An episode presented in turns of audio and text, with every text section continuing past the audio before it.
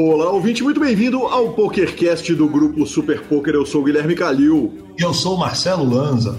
E chegamos à entrevista do espetacular Breno Campelo Lanza. O nosso correspondente internacional chega para contar tudo sobre a vida de jogador de cash game em Las Vegas e tudo sobre a capital mundial dos jogos, né? A Sin City, a cidade do pecado. O objeto de desejo de nove entre dez jogadores de poker no mês de setembro. Exatamente, exatamente, cara. Sensacional. E o Breno tá lá vacinado, fantástico. Conversamos muito, a conversa espetacular, como não seria diferente de nenhuma forma. Lembrando que o PokerCast é trazido a você pelo Fichasnet. Troque suas fichas sempre com o Lucão. Poker for Fun, que é ganhar dos profissionais de poker, não vai ser aqui. O Poker for Fun é um clube só para recreativos e Pay for Fun, pagamentos online com praticidade e segurança, depósitos e saques diretos nos principais sites de apostas e de poker. Perguntas, participações, sugestões, promoções e comentários. O nosso e-mail é pokercast.gruposuperpoker.com.br, Instagram e Twitter, arroba Guicalil e arroba Lanzamaia. Nosso telefone é 31975189609 para nos mandar áudios no WhatsApp ou entrar para o nosso grupo do Telegram. Não quero falir essa semana. Pular direto. Uma barbaridade ocorrida às 23 horas e 54 minutos da data de ontem. Logo, vou te agradecer. Olha, é, Lanza, o que eu posso dizer a respeito da sua indignação é o seguinte: é, finalmente agora é, nós temos um número par de títulos no torneio do PokerCast. Né? São quatro títulos para os dois apresentadores no torneio do PokerCast é uma pena para você que os quatro títulos sejam meus, né? Eu achava que eram três, tá? Eu achava errado. eu achava que era três. Eu não vou me defender falando eu tenho julgado muito pouco. É, eu só quero apenas ir direto para a sessão de notícias, por favor, senhor. Vamos, mas não sem antes ouvir a palavra do Pay for Fun. Pay for Fun é a carteira digital e processadora de pagamentos que opera com mais de 160 sites Observa que até semana passada eram mais de 150, agora são mais de 160, e quem sabe, né? Logo mais vão ser mais de 200, incluindo PokerStars 888, America's Card Room, praticamente todos os sites de apostas e da sua carteira virtual, da Pay for Fun ali, a carteira, você pode fazer Pix para sua conta, mandar para o cartão virtual, ele é aceito onde aceita Mastercard ao vivo e online e essa semana temos estreia o entrevistado do PokerCast, querido Rodrigo Garrido, que agora vai passar aqui para botar aquela cereja no bolo. Então toda semana ele vem e traz uma vantagem da Pay for Fun para você, nosso ouvinte. Fala Garrido. Olá, ouvinte. Essa semana nós vamos falar da carteira virtual. Com ela você pode fazer Pix para sua conta bancária ou mandar para o seu cartão virtual, que é aceito em todas as plataformas que aceitam Mastercard ao vivo e online. É isso aí, até semana que vem. Muito obrigado, Rodrigo Garrido. Olha, vale dizer o seguinte: tem um, um, uma apresentação da Pay for Fun, tá lá no Instagram deles, uh, que é o Garridão mostrando como é que é cravar um torneio, sacar para conta Pay for Fun, sacar para o cartão e logo depois estar tá jantando com a esposa ou tomar cerveja com os amigos e pagar com dinheiro da forra, cara. Sensacional, absolutamente espetacular e vamos para as nossas notícias. Ai, ai, que alegria começar com uma notícia dessa. É. Que satisfação começar. É, é, muita alegria. A gente começa pelo WPT Heads Up Championship de 25 mil dólares online. Falamos a respeito do evento uh, na semana passada. E eu lembro de uma mensagem que recebi no dia 2 de setembro de 2009, que me marcou demais. Foi do Matheus Stoffel, que falou o seguinte: Gui, eu sou dessa nova escola de poker, de times, grinder online. Eu não conheço exatamente as histórias do Phil Ive, vejo você e o Lanza tendo, tendo um carinho especial para falar dele, e até mais do que com o Daniel Negrano. A que se deve esse carinho tão especial? Procurei resultados e o Daniel tem mais resultados que ele. Então, quando eu recebi essa mensagem do Matheus, eu liguei para ele e contei para ele a respeito da importância do, do Ive. E, e, às vezes a gente faz isso, né, cara? O ouvinte pergunta, a gente liga pro cara para contar se a informação for relevante o suficiente. Uh, o Ive dessa vez mostrou que está de volta, adivinha, doutor, quem está de volta na praça, e meteu logo um 3 a 0 na final contra o Patrick Antonius. O torneio teve 25 mil dólares de buy-in. Os quatro primeiros colocados foram Phil Ivey, que levou 400k, finlandês Patrick Antonius na segunda colocação, 200 mil dólares, Sam Greenwood e Christopher Crook, os dois do Canadá, levaram 100 mil dólares cada. O Ivey, para cravar o torneio, bateu uh, primeiro o Manning Loser, depois o Anthony Zino, depois Stephen Chidwick, olha esses nomes, cara. Depois o Christopher Crook e por último, ele bateu o Patrick Antônios. Essa transmissão foi muito nota 10, foi muito legal. Então, parabéns. Como é gostoso ver o gigante voltando. Tá dando entrevista pra caramba. Tem dado entrevista. Uma hora a gente cata ele aqui pro PokerCast. Quem sabe sonhar não custa nada. E que homem. Parabéns, Filipinho. O senhor é maior do que Edson Arantes. É, é, é, maior do que Edson Arantes do Nascimento. Muito justo.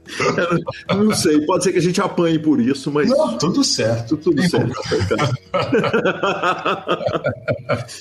e essa semana, aliás, hoje, estamos gravando dia 23 do 6, provavelmente na hora que você estiver ouvindo esse programa, já vai ter acontecido o último duelo entre Phil Helmut e Daniel Negrano. Eles jogaram o primeiro heads up de 100 mil dólares, deu Phil Helmut, fizeram dobronada, deu Phil Helmut, e hoje é o desafio final por 400 mil dólares.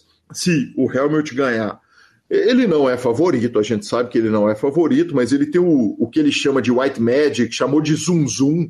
ele está usando altas palavras para definir o que, que ele tem feito com o Daniel Negrano, mas se ele ganhar, ele continua no high stakes duel. E, e legal demais, legal demais. De qualquer forma, eu já ganhei a aposta de Marcelo Lanza, né? E, e já recebi, inclusive, muito obrigado, Lanza. E, e agora? Vão torcer para dar Helmut de novo e, Não, eu e, ficar com arrogância? Continuo pegando o Daniel Negreano, se você quiser nessa aí, um para um reto, para dar forra pro parceiro. Quero não, obrigado. Ô parceirinho ruim esse, viu? Nossa senhora! É, ó, Correndo de uma aposta nossa para outra aposta, cara, tivemos a sessão 9 de Landon Tice contra Bill Perkins. Sessão 9, o Tice ganhou pouco mais de 16 mil dólares. Uh, eles estão com um total de 3.700 mãos, de 20 mil mãos, e tá apertando pro malandro. O BB por 100 dele atual é 7,53 é, ele precisa de 9 para ficar lucrativo na, na aposta. Uh, ele ainda colocou na tweetada o seguinte: eu ganhei um all-in pré-flop hoje, com a mão pior. Que sentimento gostoso. O Bill Perkins respondeu no Twitter o seguinte: eu odiei ver isso. tá justo. O Bucks consegue botar o dinheiro dele na frente e perde, ele não tem o que fazer. Aí, aí, é muito duro. Você ser o recreativo e ainda não segurar os, o, as mãos que estão tá na frente, que estão na frente, são muito duras. Muito. E o Yuri? E o Yuri? E o Yuri? O Yuri chegou aí, ele foi para o México, né? forrou uma nota no México, foi para os Estados Unidos uh, postou uma foto do troféu do WPT com a guitarra. Eu, eu respondi para ele, falei, ô Yuri, uh, essa guitarra é certa que ela termine na sua mão, né? O ideal é ela terminar na sua mão, porque você é músico, é jogador de pôquer, ia ser um hype mundial. E não deu para trazer guitarra, né, Lanzinha? Ah, infelizmente não, mas foi quase, hein? Beliscou, hein? Foi quase e foi e, e deu uma bela nota, né? Uh, ah, 1.165 inscritos no WPT lá na Flórida e com a performance, ele arrumou 61 mil dólares. O torneio que teve Luiz Duarte, André Acari, quer dizer, grandes nomes do poker, cara. Legal demais, legal demais. A gente torce demais pelo Yuri, como torcemos, claro, pelo Brasil, por todo mundo do Brasil, mas, mas, mas que, que, que, jogador diferente, que, que homem. É, quando a fase começa a perpetuar, a gente já, já muda a fala, né? Porque já não é mais uma fase, né? é, aonde chega faz estrago, né? Você vê que deve ser muito bom você jogar com essa tranquilidade que ele joga, assim, de saber que ele está jogando bem, de saber que ele tem sempre chance de bater qualquer field e ele lá vai botar na cara e lá vai arrumando resultado para variar, né? Que homem. Que homem. Uh, em notícia paralela a essa, em grandes vitórias, Felipe Fio jantou Flávio Del Valle com brócolis e alcaparras, né? Foi aquela jantada completa, né? Três slow rolls no duelo Super Poker Então fica aí esse registro que nosso entrevistado Felipe Fio jantou Del Valle. Nesse desafio especificamente, eu estava torcendo para o Del Valle. Felipe Fio, como todo mundo sabe, é um irmão que o poker me deu, mas entre a mídia e os times, eu fico com a mídia, né? Eu concordo. Mas três slow foi bom demais. Esse é o famoso de Gil. Vale tudo nessa brincadeira. E, e, meter três slow Del Valle foi sensacional demais. Sensacional, maravilhoso. Maravilhoso. Nossa quinta notícia é uma lindeza. Os Estados Unidos está perto de ter os pools interestaduais de pôquer. Deu um passo importante para isso. Que, que acontece? Uh, tem uma decisão sobre o Wire Act, que é uma lei de 1961, que botava em questão a prática de, de, é, é, de, de apostas esportivas, principalmente, e havia uma dúvida se o poker estava incluído ou não. Quer dizer, se o poker interestadual, se ele poderia ou não ser praticado. Eis que houve uma apelação lá em 2019, falando o seguinte: olha, esse Wire Act, ele quer dizer, ele, ele trata só de aposta esportiva, o poker online não tem nada a ver com isso.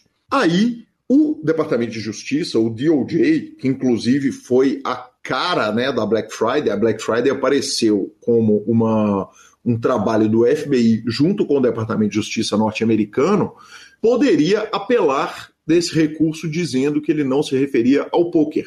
E essa semana esgotou o prazo. Ontem, para ser mais específico, esgotou o prazo dessa apelação. O DOJ não recorreu, ou seja, é um passo importantíssimo para que os estados possam julgar entre eles lá nos Estados Unidos. Enfim, esses são os fatos. E aí a gente chega na análise e eu parei para pensar a respeito do que, que, que isso significa para o poker e cheguei a algumas conclusões. Uh, a primeira conclusão é a seguinte: o player pool interestadual ele faz uma diferença gigante no interesse dos operadores. Você imagina, por exemplo, um estado uh, pequeno com um pool isolado. A gente lembra que os Estados Unidos tem 50 estados, né, contando os continentais, mais Alasca e o, e o Havaí. E você imagina aquele monte de estado pequenininho com um pool isolado que ele não pode jogar com outros estados. É muito difícil um operador virar, bater lá na porta, por exemplo, da Carolina do Sul e falar, pô, vamos, vamos botar o poker online aqui, porque vai estar atingindo muito pouca gente. Com o poker interestadual, o que passa a acontecer é que eles podem fazer grandes torneios, garantidos altos, trabalhos de marketing compartilhados. Então, o lobby que precisa, é, o trabalho de lobby, vale dizer que o lobby lá nos Estados Unidos é um trabalho é, é, é, é autorizado, né? Então, encostar no deputado de cada estado, no, no, legislador em quem faz a lei de cada estado ali, passa a fazer mais sentido, o marketing passa a fazer, uh, enfim, a parada passa a compensar muito mais. Além disso, a WSOP, que hoje tem só dois estados disputando, então qualquer jogador em território americano que quer disputar a WSOP online precisa ir ou para Nevada ou para New Jersey. Passa a poder contar com um monte mais de estados, e isso aí, evidentemente, daria uma relevância muito maior para a WSOP. Além disso, os 43 estados que não legalizaram o poker online ainda, lembrando que são só sete que têm o poker online legalizado, passam a ter o brilho no olho pela fatia de impostos e pelas licenças. Quer dizer, essas licenças custam dinheiro, os sites geram impostos, então os estados que estão fora da festa olham e falam assim: poxa, mas peraí, vamos botar esse dinheiro aqui para dentro, a gente pode usar esse dinheiro, fazer bom uso para ele. E, por fim, eu achei sensacional que a lei apresenta o poker como uma coisa diferente de aposta esportiva, né?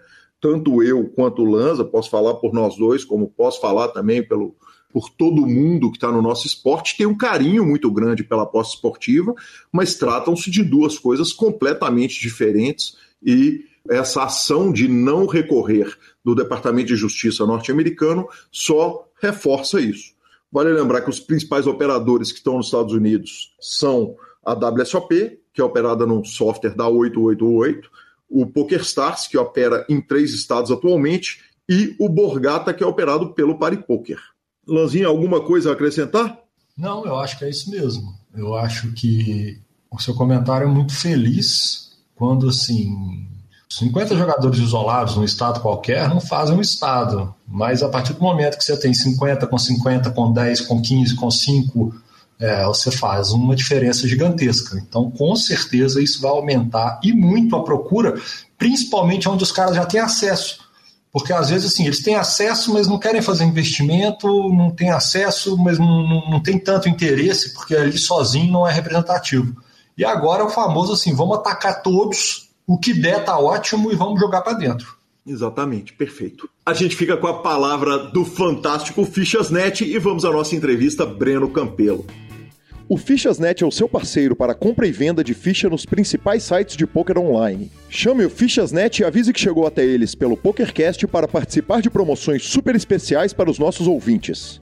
O WhatsApp do Fichasnet é 062 99837 1007 e lá você negocia suas fichas com os melhores preços. O Fichasnet trabalha com créditos do PokerStars, PariPoker, PP Poker, o Poker, EcoPays e AstroPay Card. Repetindo, o WhatsApp do Fichasnet é 062 99837 1007. O número está na descrição dos nossos programas. Fichasnet, confiança e melhor preço para suas fichas. E chegamos à entrevista do nosso episódio quando recebo aqui meu amigo com grande satisfação, querido Breno Campelo. Muito bem-vindo ao PokerCast, Breno. Muito obrigado, Calil, pelo convite. Uma honra, em meio a tantos monstros do poker, poder participar e ser entrevistado por você. Cara, a honra é toda minha e, e, e, a hora não poderia ser melhor. Apesar do, do merecimento anterior, eu já poderia ter te trazido uhum. antes e, e, ter essa dor no coração. O momento de reabertura de Las Vegas, ele traz uma coisa muito positiva, porque além de contar a sua história, a gente vai poder é, contar para o Brasil que está atrasado né, no, no diz respeito à, à Covid, tudo que aconteceu no Brasil, e aí não tem nenhuma política envolvida no meio, mas tudo que aconteceu nos Estados Unidos aconteceu um pouquinho antes de acontecer no Brasil, e talvez o panorama daí seja um bom espelho do que nós vamos ver um pouquinho para frente. E nós vamos falar de tudo isso, evidentemente, mas eu tenho que começar falando de Breno Campelo, que tanto nos ajuda, né? Tanto nos dá notícia de Vegas e conta pra gente histórias. Me conta antes de tudo quem é o Breno, quem era o Breno antes do poker? Bom, eu sou mineiro de Uberlândia, tenho 32 anos. Antes de começar a jogar poker, eu comecei a trabalhar muito cedo, eu trabalhava instalando cerca elétrica, alarme, interfone, com 15 anos, cara. Uhum. E depois comecei a fazer faculdade de administração, é, estagiei durante um tempo em empresas grandes, até estagiei na GE, na General Electric por um tempo. Depois, quando eu me formei, fui trabalhar na Fiat. Em Uberlândia? Não, tudo isso já era em Belo Horizonte. Eu nasci lá, fiquei pouco tempo lá, mas aí eu fui para Belo Horizonte e minha faculdade eu fiz em Belo Horizonte mesmo. Formei administração na PUC uhum. e trabalhava com comércio exterior na época na Fiat. Foi quando é, eu mudei para o poker, mas fui jogador profissional de Counter Strike também. É, uhum. Acho que Pecaio passou por aqui também, né? Sim. E já jogamos até no mesmo time, eu e Pecaio.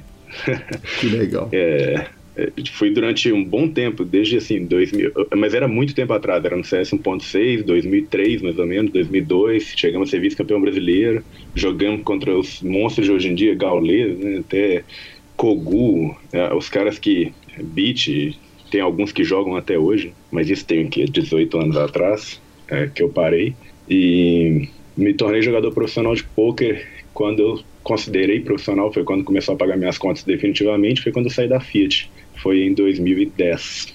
Então tem 11 anos que, que eu faço isso. Breno, há 18 anos era impossível cogitar viver de Counter-Strike, suponho. Tá correta a suposição? Tá, perfeita. É, a gente é, tinha patrocínio, né? A gente chegou a ter patrocínios de Lan House, de, de grandes marcas, até a Coca-Cola chegou a patrocinar na época o nosso time, mas o patrocínio era tipo hora de graça na Lan House, é, não pagava para jogar, não pagava o lanche, e era isso, cara. E o resto era cada um por si mesmo. Quando você olha uh, o que virou o, o, os esportes no mundo, que eu fui chamar de videogame com a cara e ele me xingou, falou: é de fato você não entende nada disso. você pensa que você desviou do caminho, você fala: caramba, era pra eu estar tá lá, ter pego aquela, peguei aquela água lá limpa e agora esses caras estão ficando milionários lá.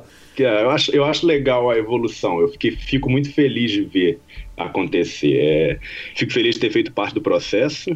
Uhum. É, de, de uma forma pequena, mas no início a gente estava lá correndo atrás. Pô, antigamente eu estava até conversando uma história dessas. É, Antigamente, torneio de CS, cara, você tirava para o ímpar para máquinas. Tipo, tinham cinco computadores de um lado e cinco do outro, que não eram as mesmas. Então, tipo, o lado A era melhor que o lado B. E era assim que jogava CS antigamente. Então, você tirava para o ímpar para as máquinas. G3X e BBR nunca perderam para o ímpar. Tinha juiz de para o ímpar e os caras simplesmente. Eu, eu nunca consegui ganhar um para o ímpar do G3X. Quando eu ganhei foi para melhor de 3. Peraí, então, é, isso gente aí nós vamos ter que tinha... discutir que GTO do para o ímpar me interessa demais. Mas continua o raciocínio que a gente vai voltar. Mas isso é, é, era isso, era muito, muito diferente, cara, muito diferente. Basicamente, a gente jogava o Campeonato Mineiro, quem ganhava o Campeonato Mineiro ganhava vaga e passagem e hospedagem para jogar o Campeonato Nacional. Então a gente, era, a gente era de um time muito bom de Minas, então a gente ganhava o Mineiro, ia jogar o Nacional, mas sem expectativa, porque a gente não tinha, tinha pouco incentivo, né? Rio São Paulo começou a ter incentivo, o MBR, MBR G3X começaram a ter incentivo antes esse incentivo nunca tinha, nunca, não tinha chegado até Minas Gerais até então. Foi quando eu desisti mesmo de, de, jogar, mas eu fico, pô, eu não seria bom hoje em dia se eu tivesse continuando jogando, né? Eu acho que tem uns caras que continuaram, tipo Maluk, é, Beat e tal, que os caras continuaram é, na, no profissional. Só que eu acho que eles são diferenciados mesmo. Acho que reflexo de hoje em dia de um cara de 30 anos não, não, não tem como você clicar primeiro que o de 17. Ou seja, a, a, o jogador de pôquer ele envelhece, a, a, idade agride menos o jogador de pôquer pro pôquer do que ela agride, por exemplo, o jogador de CS. Eu acho que é inversamente proporcional no pôquer. O pôquer é, é, é quanto mais é, experiente você vai ficando com, aquele, com aquelas vivências, melhor vai ser para você como um jogador. E ao contrário do CS, que é reflexo, né? Muito reflexo envolvido, além de, lógico, não vai ser quanto mais tempo você jogar, pior você vai ficar. Pelo contrário, mas eu acho que chega um, num certo ponto, numa, numa carreira óptima, que você começa a cair por não ter mais reflexos como você tinha antigamente. Perfeito. Uh, quem pagava a seleção mineira para ir jogar o Campeonato Brasileiro? Quer dizer, quem que era o patrocinador disso? Então, funcionava mais ou menos assim. Era, por exemplo, o, o Campeonato Mineiro era em Araxá. Aí tu, os times iam para Araxá, 16 times jogar. Cada um se bancava para ir. Então, a maioria dos times eram patrocinados por lan houses, ou pequena ou grande. Aí a lan house pagava sua inscrição do torneio e seu, sua hospedagem nesse lugar, né?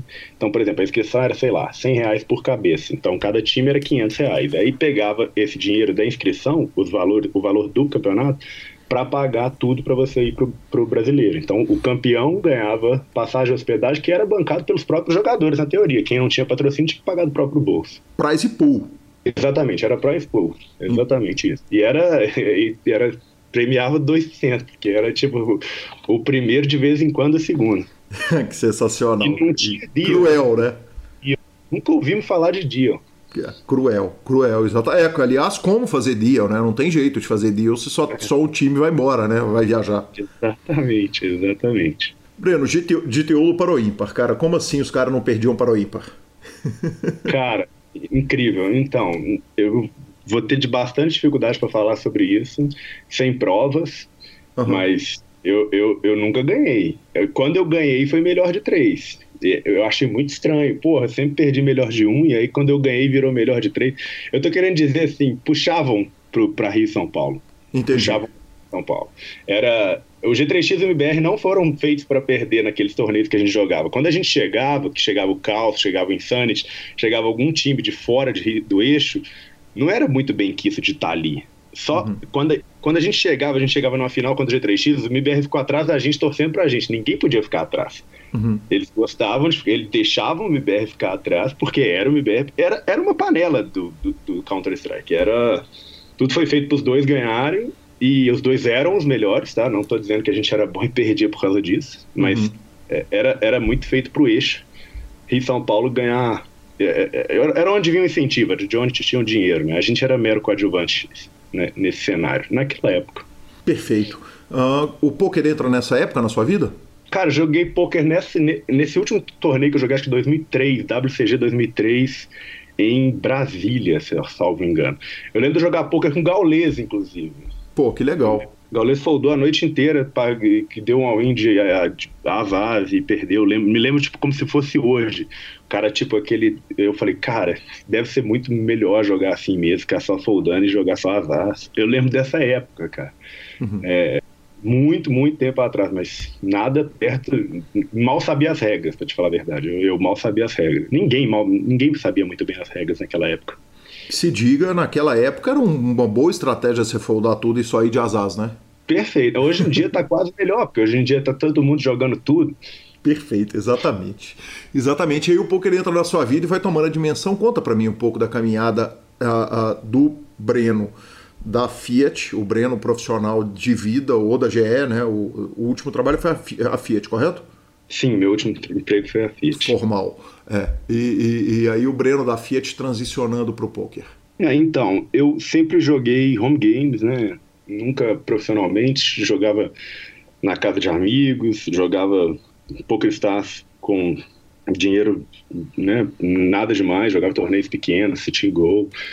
E, e comecei a, a, perceber que eu estava fazendo mais dinheiro quando eu ia jogar poker do que quando eu ia trabalhar. Então eu comecei a me dedicar para isso, criei uma planilha, inclusive na época, para provar para os meus pais que eu ainda ia continuar morando debaixo do teto, do teto deles. Então eu deveria me sentir na obrigação de provar para eles que eu conseguiria manter um, uma renda é, de poker.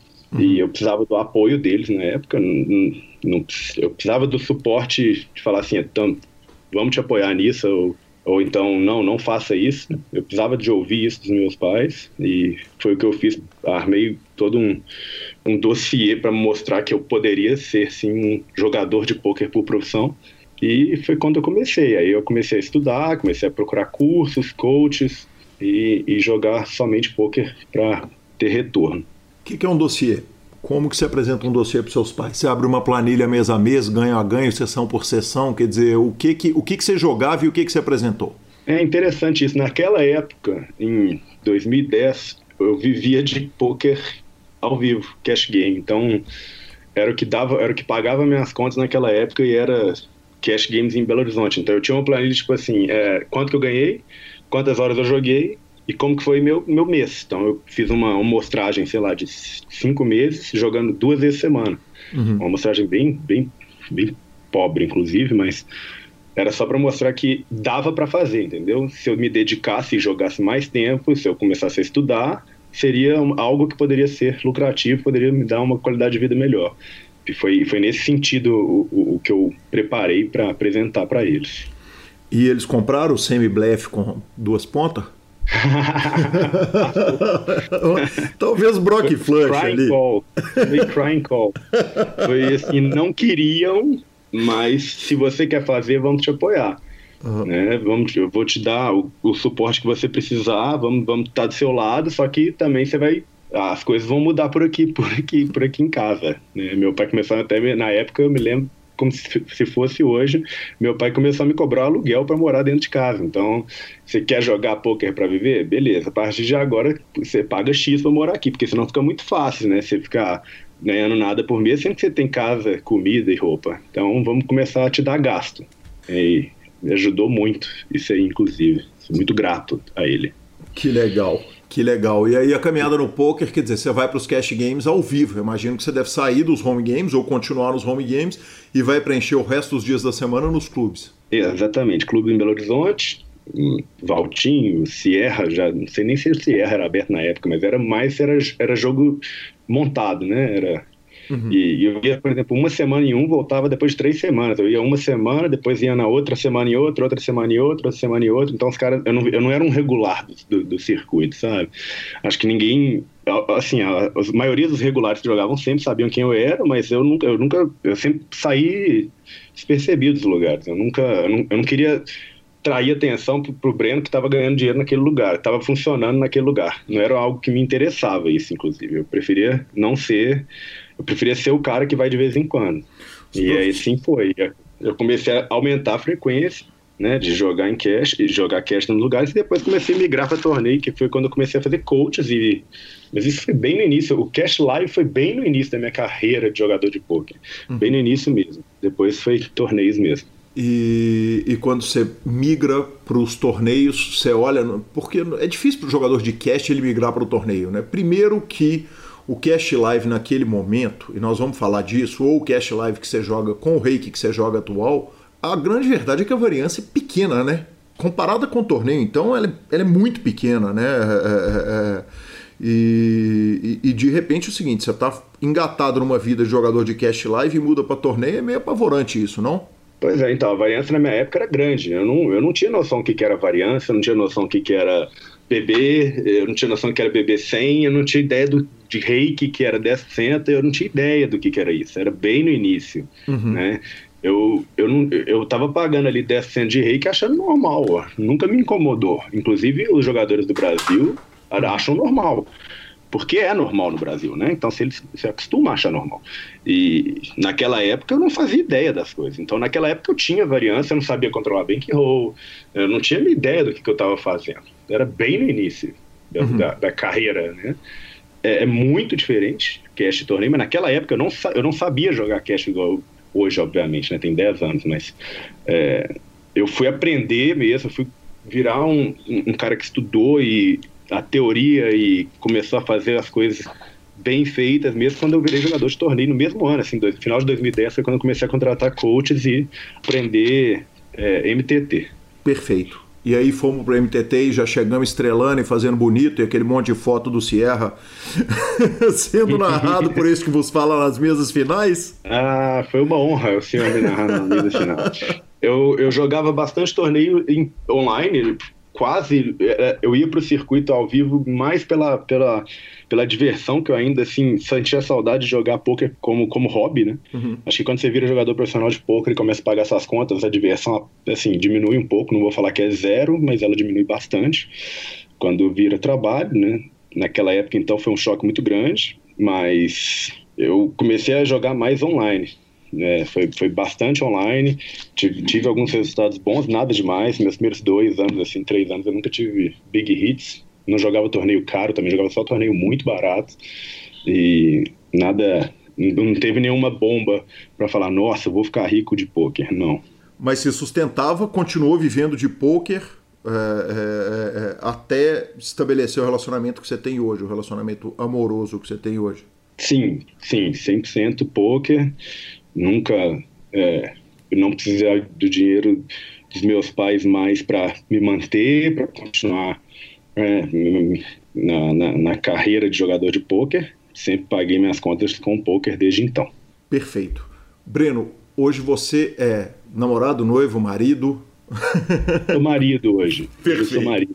Perfeito. e, e, e a vida de marido é que te leva para Vegas, correto? Pois é, então. Foi uma decisão que a gente tomou há três anos e meio atrás, sempre foi meu sonho, né? Bem da verdade é que lá, morar em Las Vegas e viver de cash game era o motivo pelo qual eu jogava poker.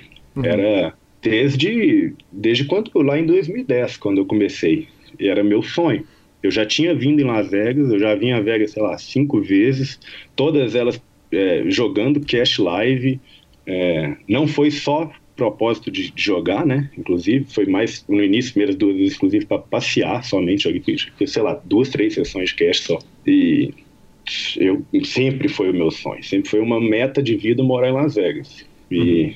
graças a Deus, na minha vida de casado, eu consegui, a gente conseguiu né, esse feito de vir para cá. A minha esposa é responsável por, por a gente se manter aqui. O visto que a gente tem é por causa do, do, do MBA que ela faz aqui nos Estados Unidos. Então, assim, nós temos mais uns dois anos aí para nos mantermos aqui. Aí o futuro a gente já não sabe mais, mas é, é, é graças a ela, assim, sou muito grato, inclusive, pela, pela, pela oportunidade que, que, que ela me deu, né? Me conta um negócio, abriu uma, um cardápio de MBAs para ela e, e, vocês em conjunto apontaram o dedo e falaram, é claro que é Vegas? Foi assim ou, ou, ou, ou calhou de ser Vegas? Não, foi assim. A gente veio a Las Vegas primeiro, só nós dois, para conhecer, para conhecer é, sentido morar. É um laboratório. A gente veio para três meses, quatro meses mais ou menos, de laboratório em Vegas. É, viemos para visitar, visitamos escolas na época, procuramos saber como é que era o visto, tal. E aí voltamos para o Brasil e fomos. No início, ela começou fazendo curso de inglês. Ela não falava inglês fluente na época. Uhum. E ela fez um ano né, de curso de inglês, até que quando você forma no seu curso de inglês, você não pode continuar fazendo. Então, tipo, você chegou no, no, no nível avançado, você não pode mais manter o seu visto com curso de inglês, entendeu? Certo. Foi quando ela, ela optou por fazer o MBA. Perfeito. E aí ela opta por fazer um MBA que é de longo prazo, são quatro anos? São dois e meio. Uhum. Dois e meio. Só que começou por agora, tem, tem lá uns seis meses que ela começou o MBA dela. Mas foi, foram dois anos de curso de inglês para ter, ter o inglês que ela tem hoje para conseguir né, fazer um MBA é, 100% em língua estrangeira. Que bacana. Vamos falar um pouquinho a respeito do jogo em Vegas. É, me conta o que, que você joga, aonde que você joga, e esse aonde que você joga talvez seja a grande pergunta. Mas, mas vamos começar contando para o ouvinte que não te conhece e ainda não, não segue o arroba Campelo Vegas lá no Instagram, o que, que o Breno joga. Bom, então, é, isso é uma coisa muito legal de Vegas, foi a minha escada aqui e como ela é a escadinha de cash games em Vegas. Então, você vai chegar em Las Vegas, você vai ter um 2, um 3, 2, 3, 2, 5, 5, 10, 10, 20, por aí vai. É, cada cassino tem o seu limite. Né? Cada cassino tem o seu máximo de buy Então, vamos lá. Um 2, geralmente ele vai ser 200. Hoje em dia são poucos que tem um 2. Salvo engano, acho que é só na strip, acho que é só o Saara que, que manteve o seu 1-2 e o máximo é 200. Foi esse jogo que eu cheguei jogando. Eu cheguei jogando 1-2, 200 no CISA, né? Eu vim com o meu BR, não, não foi time, cavalado, nada, foi o meu BR, não era algo que eu fazia, era um field completamente diferente do que eu imaginava que eu fosse enfrentar. Entendeu? Foi, for, foram várias adaptações durante esses três anos. Então, cheguei jogando um 2 200, uhum. depois eu passei para jogar um 2 300, que aí era no MGM, inclusive, tinha um 2 300. E depois comecei a jogar um 3 300 no Belage. Então, é, 300 é o máximo Bahia, né? Um 3 300. Depois comecei a jogar um 3 500 no Win. Uhum. Então, o Win, ele tem é, o blind 1 dólar, 3 dólares. E o máximo é 500 para entrar. Então, o jogo começa a ficar mais deep. O mínimo, mínimo são é 100. blinds? 100. Mínimo são, são 50 100, blinds. Exatamente. Então, fica, fica um jogo assim, o, o Win, ele, 1-3 do Win joga-se muito parecido com o 2-5 do Belage. É, os dois têm o mesmo max máximo de buy-in. Uhum. Então, comecei a virar reg do 1-3 do Win antes de virar reg do 2-5.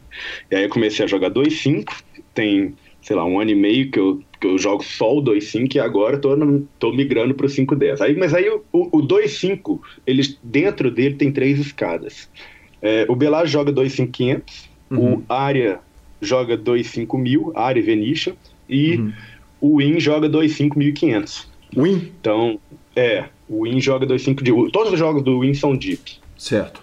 Mas eu tenho um problema grave que é pessoal, e eu acho que todo mundo. Eu, eu, recebo muito essa pergunta no meu Instagram, inclusive, sobre onde jogar, né? Table selection tal. E eu acho que você jogar cash game live é muito pessoal com relação ao environment. Acho que conta muito mais você se sentir bem naquele lugar do que o, o exatamente. Eu acho que o, o ambiente vai fazer você ser, vai ter uma participação muito grande na sua lucratividade. Eu, eu não gosto de jogar no Venetian, por exemplo. Não me sinto bem naquele lugar.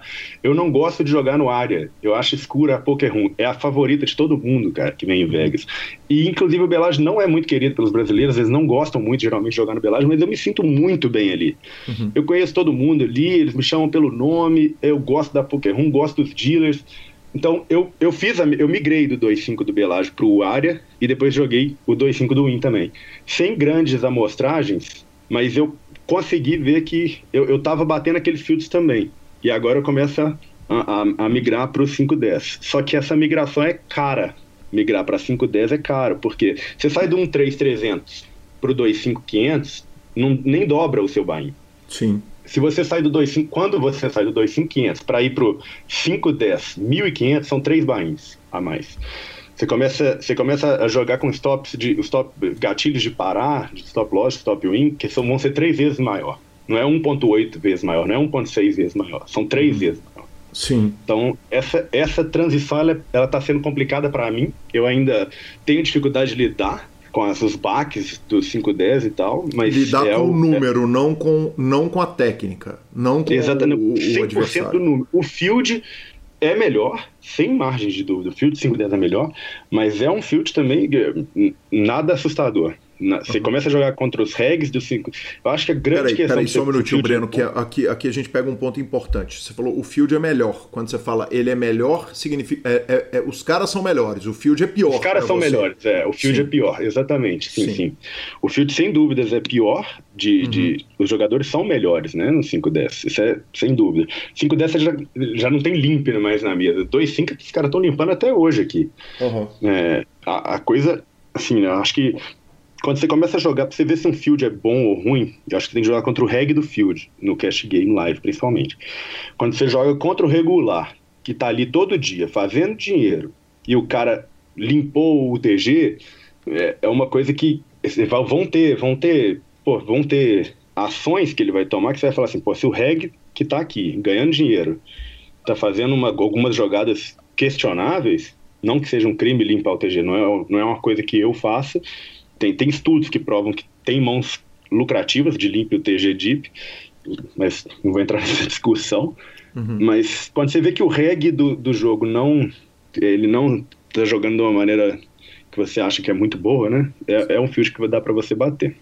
Breno, deixa eu te perguntar um negócio natural. Quer dizer, uh, você é um cara que começou no, no Cash Game Live.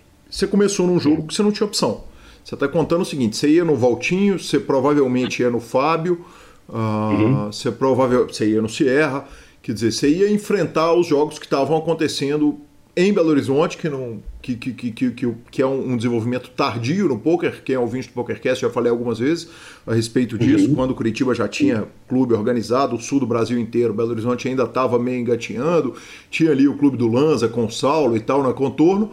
Mas o jogador de cash game, ele aprende que o lugar dele jogar é onde está o dinheiro, onde está mais fácil e que não importa o ambiente, não importa a fumaça de cigarro, não importa a simpatia de ninguém, quer dizer, que o natural é eu vou onde o dinheiro, onde a fonte de, de dinheiro está jogando notas mais altas e mais caras para eu poder ir lá recolher aquele dinheiro que está sendo jogado para o alto.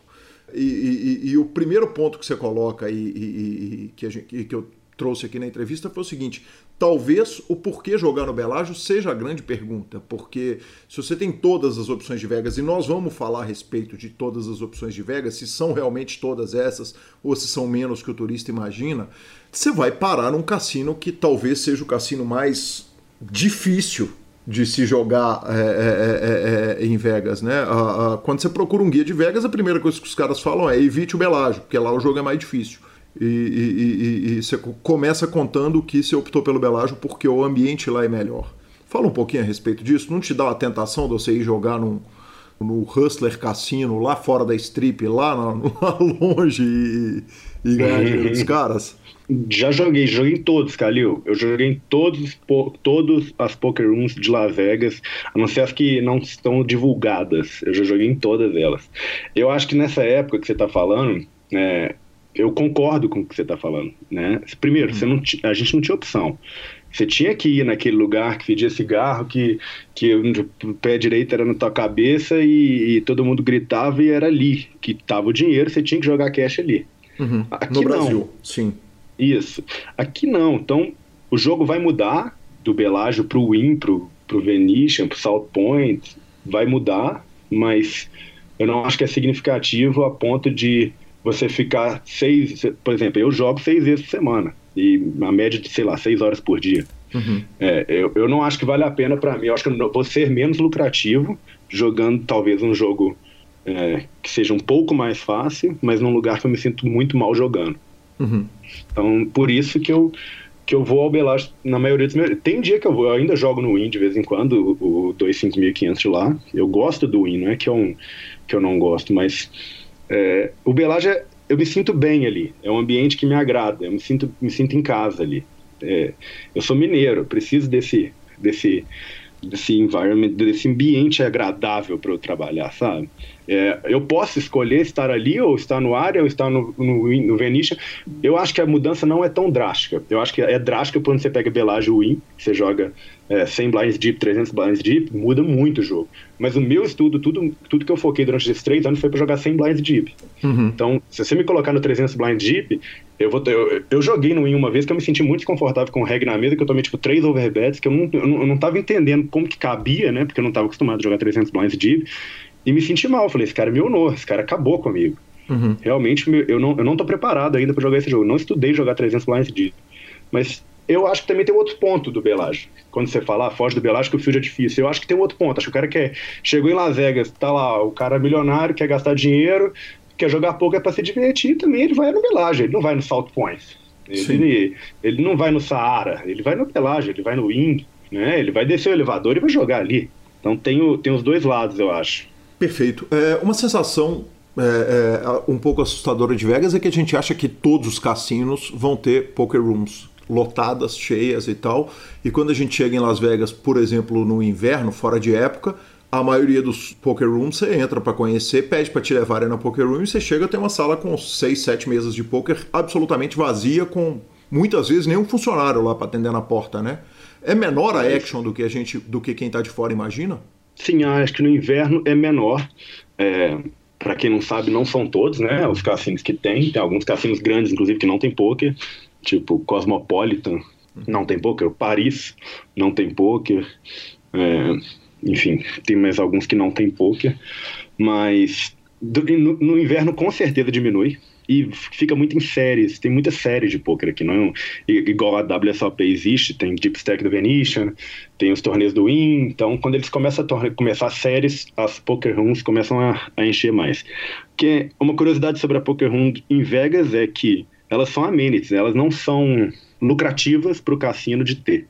Uhum. Então, vamos pensar num, num winning rate do, do Belage numa mesa de 2,5, onde o rake máximo capado é 5 dólares por mão, joga-se, sei lá, 35 mãos por hora, ele vai fazer um, vigé, um centésimo do que uma mesa de roleta faria naquele lugar. Então, a, a, o poker existe no cassino só para atrair clientes para dentro do cassino, para atrair jogadores para dentro do cassino.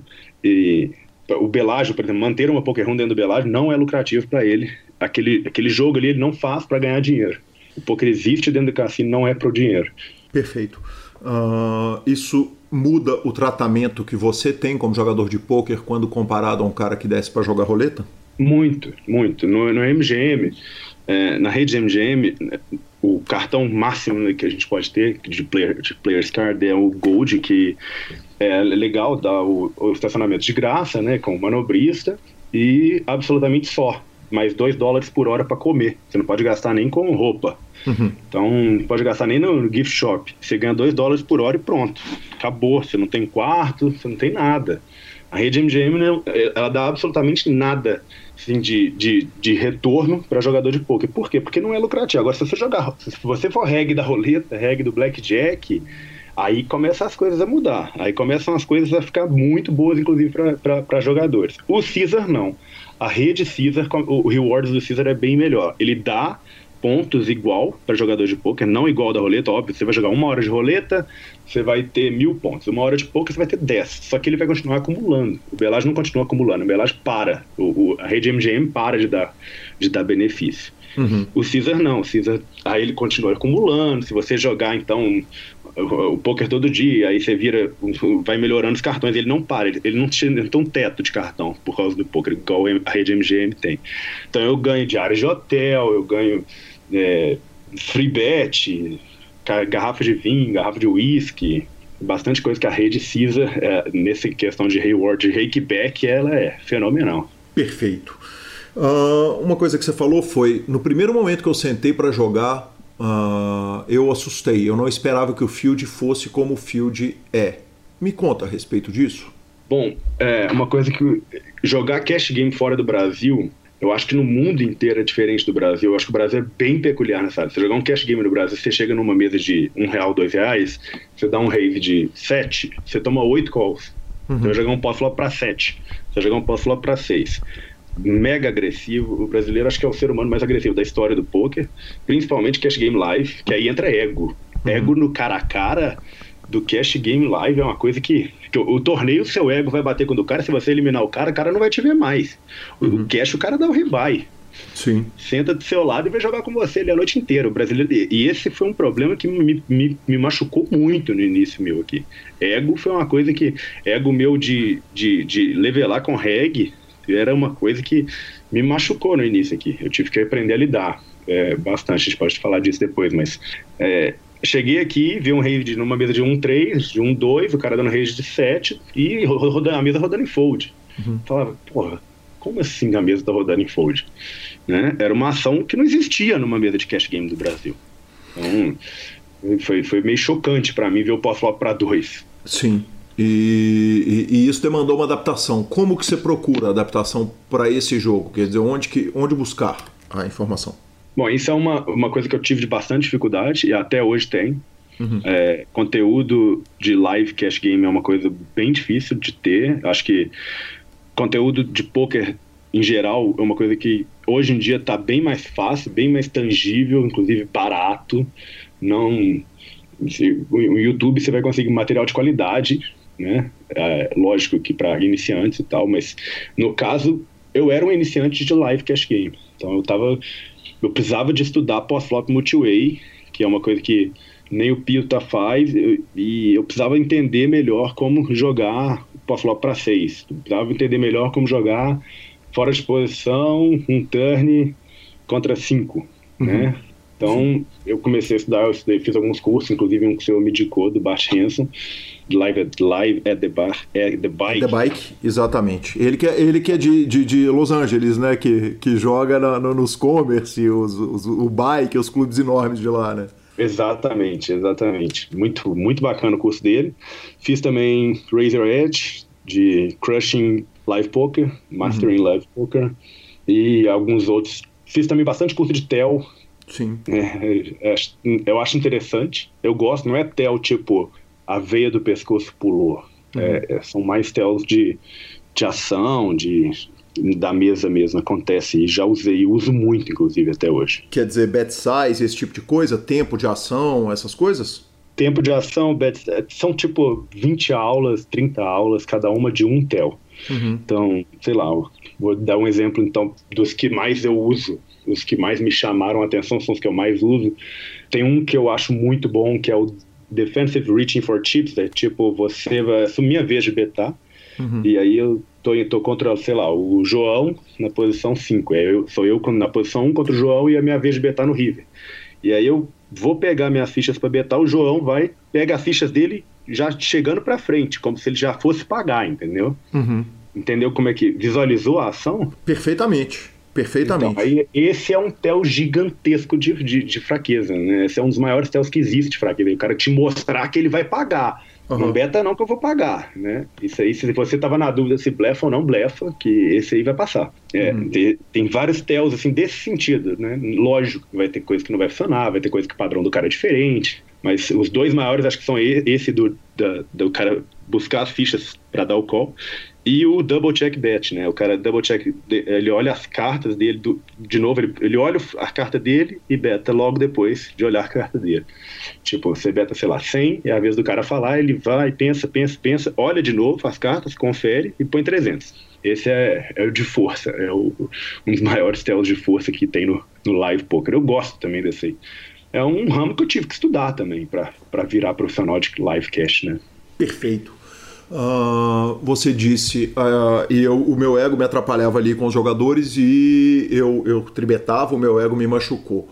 Uh, os regulares se evitam na mesa? Você falou um pouco disso no, no BGCast, eu queria que você desenvolvesse um pouco disso, porque obviamente isso poderia soar como um, um conluio e obviamente não é. Pra gente que joga cash game, é meio óbvio que não é. Você só está tomando uma rota mais lucrativa mas isso pode ser muito mal entendido né, pelo jogador que recreativo que senta. Se ele soubesse que os regs estão se evitando, é, ele poderia sentir mal. Conta um pouco a respeito do que está por trás dessa filosofia de, de um reg evitar o outro.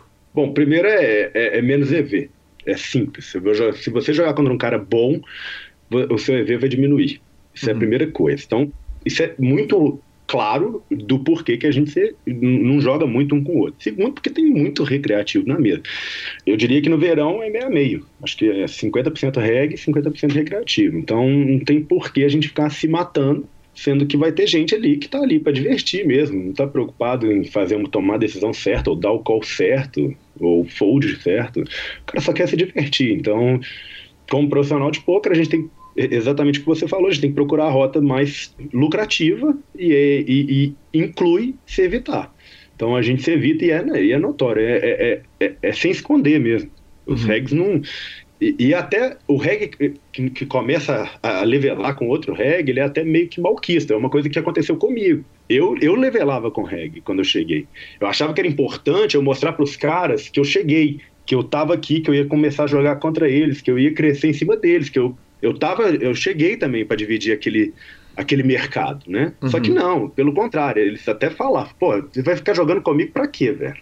Uhum. Para que que a gente vai ficar se matando? Então, é uma coisa que, porra, muito clara para mim hoje em dia, que eu tive muita dificuldade de entender na época. Mas aí tem a formiga e a cigarra, né? Que lá no, no verão tá cheio de recreativo, jogando e tal, não sei o quê, e a cigarra tem que guardar, porque afinal de contas a cigarra tá cantando. Na hora que chegar o inverno só tem reggae batendo em reggae. Conta pra mim esse jogo, como é que ele funciona no inverno em meio de semana, porque é diferente. Você jogar na quarta-feira à noite em julho, quando os Estados Unidos está de férias, tá todo mundo, é verão, lindo e maravilhoso, ou em abril, sei lá, quer dizer, entre temporadas ali. Olha, então, é, é diferente? É diferente. Mas um 2, um 3 e 2, 5, eles são um pouco mais maleáveis nisso. Acho que eles ainda são muito recreativos nisso. Eu acho que, sei lá, se hoje a gente joga 4 e 4, 4 recreativos, 4 regs, no verão seria 5 regulares e 3 recreativos. E no WSOP, no verãozão, vai ser, sei lá, 5-3, uhum. ao invés de ser 4-4. Mas Ainda tem muito, Calil, ainda tem muito, e ainda tem, né, os, que acham, tem, tem quem aí, o cara que vem lá de, de Los Angeles para cá jogar, que o, o, o melhor para se ter na mesa. A galera de Los Angeles, nossa senhora, eles vêm para cá jogar poker no, no commerce, no bike, é uma coisa maravilhosa, que eu tinha vontade de fazer, mas é, é o custo de vida muito elevado morar lá. Sim, são do, duas das salas de poker maiores do mundo, né? Com, com fields que são absolutamente colossais, né? Uh, você faz igual aplicativo? A oferta te permite fazer igual aplicativo? Sentaram quatro regs na mesa, você pede troca de assento. Como é que funciona uh, os regs se evitarem? Muito, muito. A gente. É, table change ela é, é, é um a cada dois dias eu tô pedindo uma. Uhum. É, Sem é, constrangimento nenhum, o cassino entende, o recreativo entende, todo mundo entende?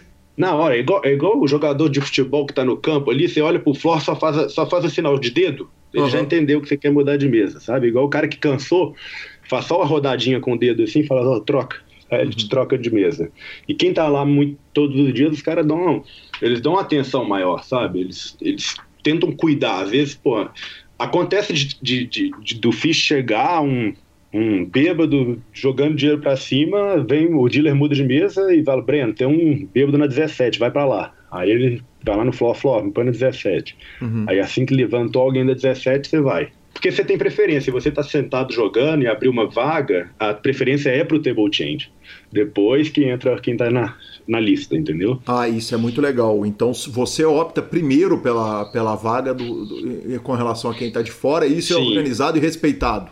Sim, sim, sim. Não é porque eles gostam de mim, não. É porque é organizado, é respeitado, deu vaga na 17. Aí eles vão lá no Breno. Breno, você quer ter bot change? Quer? Pode ser 17? Não. Então tá. Então, primeiro da lista vai para 17. Aí abriu vaga na 15. Breno, vaga na 15. Quer? Quer. Aí, aí pronto, aí coloca o cara no teu lugar. O seu table change, você escolhe a mesa que você quer ir ou você pede pode. o table change e é mais ou menos igual sinuca? Você não sabe onde a bola vai parar. Não, pode. Você pode escolher a mesa que você vai, como você pode falar table change para qualquer mesa. E aí, às vezes, alguém um ou outro pediu também table change, aí você troca um com o outro, entendeu? Aham, uhum, entendi. Acontece também. Perfeito. O dealer que bate no ombro do, do Breno e fala: Breno, tem um bêbado entornando dinheiro na mesa 17 ele não é ele não é só o amigo, o cara que, que gosta do lindo sorriso do Breno, né? É mais ou menos no, no, no estilo Tropa de Elite, para rir tem que fazer rir. Você deixa os caras felizes aí ao longo do, ao longo do ano. É muito bom de gorjeta para ele bater no seu ombrinho e te avisar onde que tá. a gente, eu, eu, eu, os regulares, cara, a gente tem uma. É meio que um código de ética, assim, do poker live, que ninguém não é um código de ética, não sei explicar exatamente. É, no, na Bob's Room, por exemplo, existe esse código que você vai jogar uma mão de mil, dois mil, tá bom? Aí é primeiro mão, primeiro pote. Quem puxar o primeiro pote vai dar 25 ou 50. Tem jogos que eles dão 50, tem jogos que eles dão 25. Eles dão 25 pro dealer e acabou. A tip do dealer, a gorjeta do dealer vai ser aqueles 25 de quem puxou a primeira mão. Certo. Acabou. Ninguém mais vai dar. Existe esse código entre eles. Durante um tempo. Ah, mas os regs. Não, a, a, troca de dealer a cada meia hora. Ah, tá. E aí, na hora que então, trocou o dealer, entrou, distribuiu a mão, quem puxar a primeira dá 25 ou 50, o que está pré-determinado e boa. Isso, exatamente. Ah, tá. E aí, se você puxar um potão de 10 mil, você não vai dar nada pro cara. E aí eles acostumaram e combinaram de fazer desse jeito. Uhum. Entendeu? É, é, eu até pergunto, pro, os dealers, por exemplo, do Belage, eles preferem dar carta no 3 e no 2.5 do que dar carta no 1.000, 2.000. Que eles vão ganhar o mesmo tanto, entre aspas, de tip, que o 1, 2 e 1, 3 vai dar um dólar por mão, basicamente. Todo mundo dá. E... Uhum não tem quase nenhuma responsabilidade. Se você errar um turn ali, queimar uma carta errada, puxar um, um fold do City na, do 9, do 1, não vai acontecer nada demais com você. Agora, se você errar numa mão de 500 mil dólares, é foda. Sim. Né? Sim. Então a responsabilidade é muito maior e o retorno deles é o mesmo. Então, é, o nosso é, é mais a frequência, é a regularidade, cara. Eu acho que se você pegar quanto que o Breno já deu de tip e quanto que o o recreativo, às vezes tem um recreativo que ele vai sentar lá e começa a dar 5 dólares por, por mão e de repente dá 50. Uhum. Já vi várias vezes. Eles não acham ruim com a gente que vai dar um, eu dou um por uhum. mão e é meio que regra, todo mundo vai dar um. Eu ganho um pote grande, eu dou dois. Dou bad beat no pote grande, eu dou cinco e acabou. Tem mão que eu vou dar 10, ah, acertei um out, dou 10, mas acho que nunca passei de 15, 10 dólares. É o normal, é meio que eles entendem, eles jogam. O uhum. do Belage joga no Belage, ele pode jogar, inclusive. Pode, ele ah, pode, que legal. Pode senta na mesa com a gente. E eles também dão. Você vê eles, eles entendem que a gente vive disso, é a nossa profissão, faz parte do nosso winning rate, quanto que a gente está pagando de tip. Toda mão que eu vou puxar, eu vou ter que pagar um pouco a mais de reiki, né? Na uhum. teoria, você vai para conta do reiki. Eles entendem. Então, eles sabem que eu não vou. O Breno, se ele ganhar uma mão, um dólar vai vir. Pelo menos um dólar vai vir. E, e tá indo há muito tempo, pô. Tem três anos que eu jogo lá todos os dias. Sim. Se eu for fazer as contas. E, e, e trato, porra, trato muito bem é, defendo quando, quando, quando chega bêbado na mesa e começa a gritar com o dealer. Eu sou o cara que. Eu sou, eu, eu sou brasileiro, velho. Eu não consigo, né? A gente, a gente não consegue ver alguma coisa acontecendo e não falar nada. O americano não, o americano fica quieto. Uhum. Põe o braço, o braço para trás das costas e não se envolve. Não se envolve, não vai. Não costuma defender o dealer, nem acusar o, o fish, porque ele não quer que o fish saia da mesa. Uhum. Até entendo. Mas ele, é, eu sou bem. O povo gosta de mim ali né, naquele lugar, sabe? Eu tô lá todo dia, trato bem, dou a, a, gorjeta normal, igual todo mundo dá, e acho que por isso também eles me avisam, pô, fiche na 17, vai lá. Entendi. Então não tem a. a porque você entende a, a, compreensão de quem vê de fora é a seguinte: o dealer poderia escolher entre avisar para o Breno ou para o polonês que mudou para Las Vegas também, está jogando ali na outra mesa, trata o dealer tão bem quanto e de repente um, um help ali ajuda a a, a, você receber um WhatsApp na sua casa, né? Na hora que você tá e que sentaram quatro malucos na mesa. Sim, sim, sim, eu entendo, eu entendo. É, eu acho que na hora que eu recebo essa informação, eu, eu devo dar alguma coisa a mais, provavelmente. Aham. Uhum. Entendi. Não é, Entendi. é fato, não, mas sim, é. Breno, vai lá para 17, vou lá na 17, ganhei, pô, boa demais sua dica, toma aqui, né? Bacana. Faz, faz parte. Bacana, eu não queria te apertar até a confissão, não, mas, mas talvez tenha feito, desculpa. Sinto que tem intimidade com o malandro o suficiente, né? Tem, tem, tem, tem, tem. Breno, me conta uma coisa. É... No BGCast, na entrevista, aliás, fantástica que você deu pro BGCast, você conta é, o seguinte: a galera não gosta muito de mim na mesa. Uh, eu não sou muito querido na mesa entre os jogadores. Quer dizer, você está falando a respeito da gentileza com dealer, staff, floor, mas que não tem muita gentileza, delicadeza com os jogadores. E a gente vai entrar em outra, em outra questão agora também, que é a questão de atenção ao jogo porque eu tô ligado que o senhor está assistindo The Office pela 18ª vez todo dia que está lá sentado na mesa, eu vejo pelo Instagram. ah, O jogo no Brasil, limitado, para a gente usar a mesma comparação que a gente vinha, não aceita o cara não ser o gente boa da mesa. A gente sabe que o, o, o, a gentileza na mesa te leva muito longe. O cara te paga na broca porque você é o, o gentil com ele. E você falou o seguinte: eu não sou tão gentil com os caras todos na mesa, prosa com todo mundo, bate-papo com todo mundo. O que, que permite isso? É o fato de que o jogador é flutuante, de que ele é um turista? Uh, não te traria benefícios você ser gentil com o, o, o Fish, todo mundo e tal, ou ir com os regs também? Bom, então, eu acho que o, o, principal motivo de eu me considerar um cara que não sou querido na mesa é pelo meu jogo, primeiramente. Então, é, eu, eu tenho um perfil muito agressivo, eu sou over agressivo nas mesas e os, sei lá, os, os senhores que sentam na mesa, o povo que gosta de jogo de limpo e tal, começa a perder a paciência um pouco com o, o, o crazy Brazilian guy que tá dando rei todas as mãos. Então, uhum. eu já começo a ser malquista por aí. Uhum. É, o segundo é a minha, minha postura. Eu não tenho postura de, de diversão, de tô ali para divertir e tal. Eu tenho uma postura um pouco mais reta, séria, com o meu fone, porque é a maneira que eu achei óptima para me concentrar. Então, isso aí eu acho que, é, dependendo da mesa, seria mais lucrativo se eu não fosse adotasse essa postura, mas é o meu trabalho e é assim que eu rendo no meu trabalho. Uhum. Eu, hoje, por exemplo, foi um dia muito mais leve, eu fui lá jogar, eu joguei sem fone, conversando na mesa, quando tem gente que eu conheço, é muito raro, mas tem dois regs que eu me dou muito bem com eles, eles estavam os dois na minha mesa hoje, e a gente ficou conversando de NBA e tal, e todo mundo da mesa participando da conversa, a mesa, pô, muito gostosa de jogar, tal. É, acontece, tem dias também, não é que eu vou chegar lá, vou pôr meu fone, meu, meu boné e ficar com a cabeça baixada, só enfiando ficha. Não é assim também não, mas eu não faço questão de ser simpático também não. Uhum. Eu estou ali trabalhando e eu tenho que fazer de uma maneira que, que seja lucrativa para mim. Então, naquele momento, lucrativo para mim é estar ali focado em tomar decisões corretas e não em fazer amizade por uma por uma né, um showdown de valor do cara ficar feliz que foldou. Mas já fiz, faço, acho, acho necessário. Mas para mim o meu óptimo vai ser concentrado, focado em tomar decisões corretas daquele tempo. Você fazer o cara perder a paciência com você pode ser lucrativo? Quer dizer, você acha carteira por causa disso? Você vai dando raise, raise, raise e ele de vez em e eventualmente ele vomita um stack?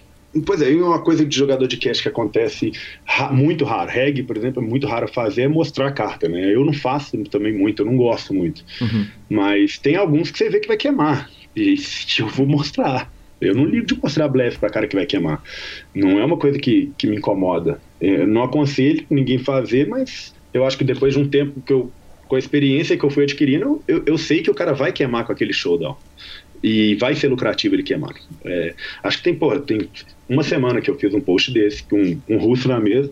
Eu mostrei um 8 high para ele no River, que eu dei três barris, eu tava dois pontos.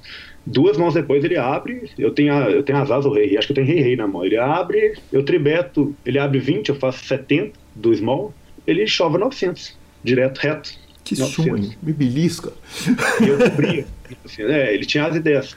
Era uma coisa. É, é, é, faz parte isso, entendeu? Uhum. Eu acho que tem uns caras que, se eles vão queimar, faz parte do, do, do EV. Você mostrar aquele blefe para aquele game e toma a decisão errada.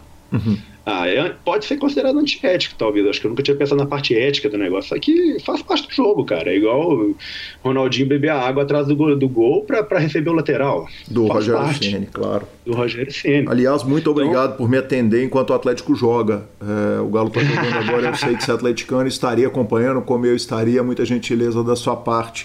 Aliás, a última vez que eu olhei estava Galo 1, Remo 0. Coisa boa, coisa boa. Isso é, é, a maior saudade do Brasil, tirando família e amigos, é o Galo. Porra, é grande, hein? É, é, é, que não faz muita diferença essa altura do campeonato, né? Porque você ia estar tá preso dentro de casa com o estádio fechado, muito melhor ia estar tá em Vegas, né? Verdade, né? Essa parte agora. Pô, ia estar tá lá torcendo para o estádio ficar pronto rápido, cara.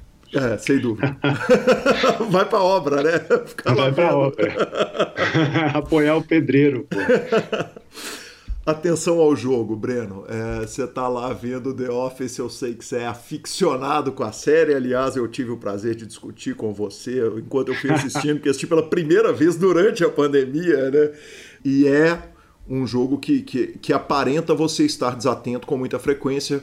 No BGCast também você chamou de profissional da TV, né? O cara que liga ali um negócio. Ah, tá o reggae da TV. Reggae da TV. Tira é ver, quer dizer, você tá.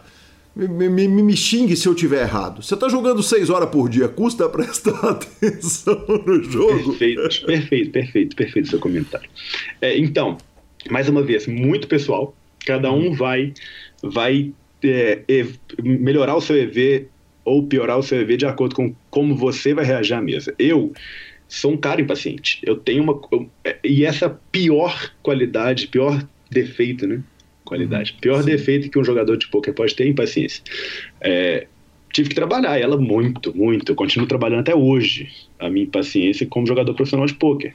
É, você é, começar a jogar acima do seu range, você começar a dar raise com mão que você não, mãos que você não deveria dar raise, você tem um fish na mesa do jogando ficha para cima e você tá lá com seu 4 5 off querendo fletar o cara para jogar em posição com ele e tomar, pô, você vai começar a over jogar mãos que não deveriam ser jogadas porque você tá ficando impaciente com aquela situação com seu card dead durante três horas, enfim, blá blá blá. É, assistir séries na mesa é uma coisa que me ajudou bastante a trabalhar a minha paciência. Uhum. Então, jogar cash live é, é, é, né, torneio live também, acho que quem, quem joga torneio live, quem regue de torneio live, sabe bem do que eu falo. Torneio acho que é mais chato ainda, porque o torneio a galera tanca, né? Você tem aquela decisão de três minutos. O cash, o cara começa a pensar mais de 30 segundos, tá todo chamando clock pra ele. Uhum. É, a ação vai rápida no cash. Sim. Mas ver séries né? Sentar ali e ver série não quer dizer, primeiro, que eu não estou prestando atenção no que está acontecendo na mesa. Inclusive, eu acho que eu, me ajuda até a focar. Eu não gosto de ver, igual, igual quando a gente conversou sobre isso, eu estava te falando sobre The Office, porque eu prefiro ver uma série repetida, prefiro ver um filme repetido do que um filme, algo que eu tenho que prestar atenção. Eu não quero ter que prestar atenção naquilo que, tá, que eu estou vendo. Eu só estou usando como é, para desafogar, só para naquele momento ali que tem uma mão rolando de limpe, de pote de 10, os caras estão demorando 30 segundos para checar um pro outro e eu ia ficando impaciente naquele momento. Então eu descobri que vendo um pouco de série, né, é uma coisa que me faz bem de ver. Vai fazer com que eu não comece a jogar mãos que eu não deveria, então ele me ajuda. No, a partir do momento que eu percebi que, o cara deu um tribet e eu não percebi que ele já tinha dado um tribet bluff mostrado, se eu perceber que eu, eu, eu perdi essa action porque eu estava no celular, é algo que, que eu tenho que começar a cortar. Então é algo que vai começar a me atrapalhar. Mas eu não acho que eu não vejo dessa forma, eu vejo como ajuda. Eu não vejo como, como liability, não. E o, e o Theo? Breno, porque o tel mais comum que a gente vê num clube é o cara tá olhando para a televisão, tá assistindo a luta, o MMA e de repente ele para e começa a prestar atenção numa ação que ele estava olhando ali, e de repente agora ele está acompanhando a ação fato a fato que vai ocorrendo ali. sim, sim. Não, é, eu, desculpa te cortar, mas é, se você encostar na sua ficha, você vai pausar o vídeo, né? Uhum, é, sim. Acho que é, é, é aquela baixada de som na hora que a polícia manda parar o carro. Não, mas eu digo, se eu for jogar uma mão, eu vou tirar o vídeo, entendeu? Eu, se, eu, uhum. se, eu, for da Reis ou se eu for da Call, chegou na minha vez, eu olhei minhas cartas, eu vou jogar, eu tiro, eu, eu pego meu celular e abaixo, e agora eu vou jogar aquela mão. Até acabar a mão, meu celular vai ficar para baixo. Entendi. Então, agora, por exemplo, eu tô começando a filmar as mãos, né? Aí eu tô com o celular na mão uhum. e filmando a mão. Já me mandaram no Instagram. Pô, mas quando você filma, o cara não acha que é valor? Eu falei, mas e quando eu filmei meu blefe? Uhum. Sim. Uh, vai ter os dois lá. Sim, mas aí você tem que esperar a ação chegar em você para você pausar? Porque, porque você vai começar a prestar atenção na hora que você recebe a informação lá no começo da mão, não necessariamente na hora que, que a mão chegou em você. Fez sentido? É, sim, eu. Total. Eu uhum. olho minhas cartas quando chega em mim. Ah, tá. Eu tenho, eu tenho regras que eu fui criando, Calil, que eu acho que não são nem. Não foi nem eu. Foi de ver o reg jogar. Uhum. E, e aprendendo mesmo. São coisas que. É igual sizing de raise em torneio MTT, que você vai fazer, sei lá, sempre 2.09 para você não fazer 2.5 com mão boa e 2 com mão ruim. Você começa a padronizar aquilo ali para que você seja menos explorado. No Cash Game Live também tem padronizações necessárias para que você seja menos explorado. Uhum. Olhar as cartas quando é a sua vez é uma delas. Uhum. No momento que você recebeu suas cartas, se você, né, se você percebe que o City 4 olhou as cartas e está prestando mais atenção na action, que ele vai querer jogar aquela mão, ou então que ele pegou as cartas e já está querendo foldar eu acho que esse é um tel a mais que eu não preciso dar. Perfeito. Hoje você jogou contra dois regs que jogam com você com muita frequência. É, eventualmente você recebeu uma mão que você ia fazer uma ação que tinha um reg para frente. Quer dizer, nessa hora a padronização é importante. Mas se tem quatro turistas para frente, você não precisa de padronização alguma, porque esses caras não estão identificando nada, provavelmente, estão tomando gin. Pois é, aí que tá. Se o Rafael Moraes vier aqui em Vegas jogar, ele vai ser um turista para mim. Uhum. Esse é o problema. Tem recreativo que vai sentar nessa mesa, que eu nunca vi na minha vida, mas que não é nem um pouco recreativa, só não vi ele ainda. Uhum. Deu pra ah, tá. entender? Tá. Sim, perfeitamente. Então, assim, é, eu tento tratar quem eu não conheço não como fiche, né? Até que ele me prove que ele é fiche. Uhum. Eu tento pensar, eu tento tratar como que se ele pelo menos fosse um, um, um ser pensante que entende alguma coisa de poker, porque senão ele estava jogando um 3. Isso, isso também é um dos grandes problemas de ter migrado de um 3 2 5. O cara que é o, o, o recreativaço ali, que vai brincar, ele não vai jogar o 2 5, ele vai jogar um 3. Uhum. Ah, não, mas pode ter quem joga, óbvio que pode ter quem joga o 2 5, né? É, lógico, mas a maioria vai jogar um 3. Uhum. Né? Se, se, você quer jogar roleta para divertir e tem uma de um dólar e uma de mil dólares, você vai lá jogar para divertir de um dólar. Se uhum. você quiser botar mil na de um, você põe, inclusive. Né? Então, acho que a ideia o cara sentar na 2.5, eu já, eu, eu já dou um pouco mais de, de, de, respeito a ele. De crédito, perfeito. De crédito, sim. Perfeito com relação à sua identificação própria de tilt, Breno, porque no, no, no, jogo ao vivo ele é mais sorrateiro, né, do que do, do, do, do que às vezes no online. Cara, tilto muito, cara. Eu, até hoje eu tilto. É, já, é, eu era péssimo, né? Eu era péssimo porque eu não conseguia identificar. Eu fiquei bom nos meus tilts. Primeiro, hoje em dia é óbvio que eu consigo controlar mil vezes mais. Eu sei perfeitamente quando tô. Entendo 100% dos meus tilts hoje em dia. Uhum. Mas é, eu ainda tilto. Sim. É, e eu tento me policiar para perder menos com meus tilts, porque eu sei que eu vou tiltar. Eu, eu sou ser humano. Então, por exemplo, meu, o primeiro buy meu não tem tilt praticamente. Não tem como você tiltar no primeiro buy Então, meu primeiro buy se você pegar EV de primeiro buy e EV de segundo buy é coisa surreal de diferente. Mas eu, por exemplo, terceiro buy já meio que não dou mais o meu terceiro buy porque eu sei que é um buy que eu não jogo a game mais. Então, uhum. eu jogo o meu stop loss são três bains, mas quando eu jogo o terceiro, se eu perder 100 dólares do terceiro, eu paro, porque eu não vou jogar cheio, eu não vou, eu não vou reencher. Entendeu? Então, se eu não jogar cheio, eu não jogo. Então, por exemplo, eu joguei com 500, perdi, entrei 500, perdi, entrei 500. Se eu perder 100 dólares desses 500, eu levanto da mesa, porque eu vou, eu vou ter 400 e não vou dar reload. Mesmo então, que você meu, tenha jogado uma hora e meia. Mesmo que eu tenha jogado 20 minutos. Uhum. Pô, já teve vários dias de eu vir pro Belágio andando, chegar aqui né, 20 minutos, 15 minutos para vir, chegar, sentar 15 minutos e ir embora. Eu acho necessário você ter o stop loss no Cash Game Live, 100% necessário. Ninguém é, é robô de um tanto.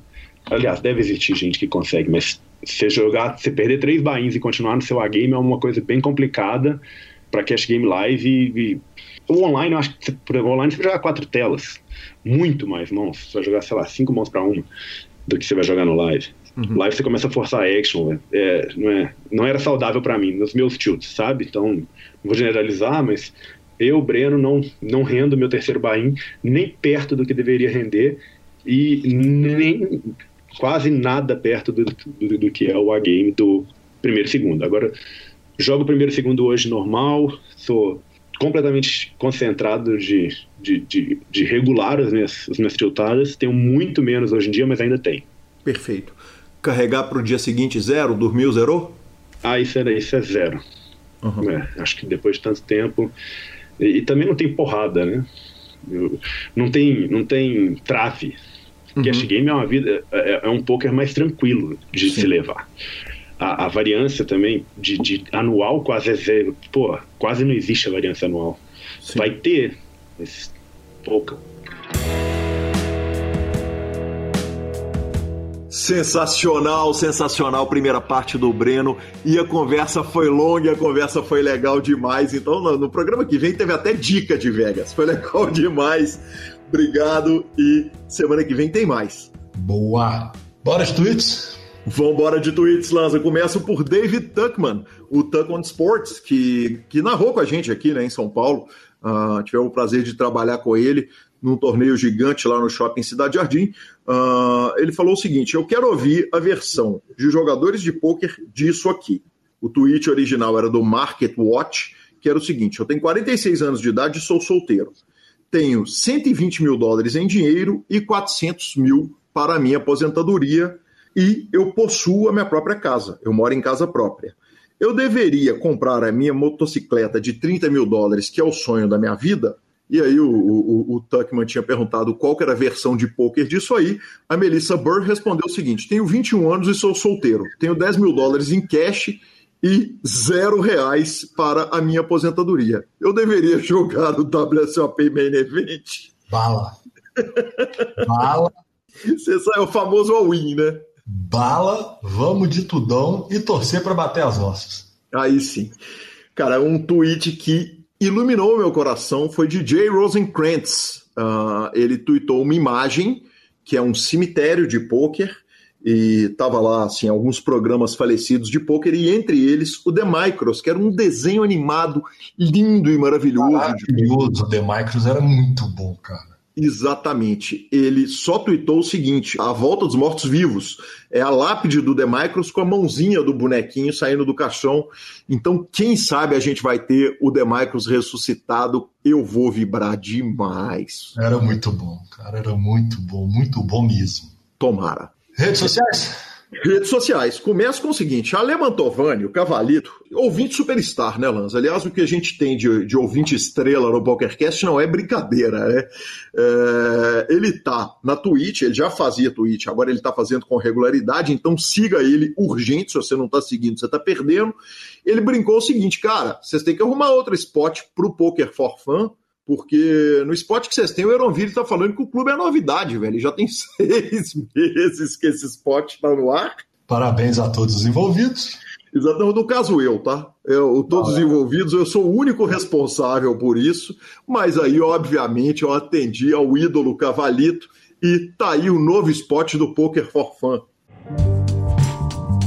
Olá, jogador! Eu sou Gustavo Eronville, organizador do melhor home game da internet, o Poker for Fun.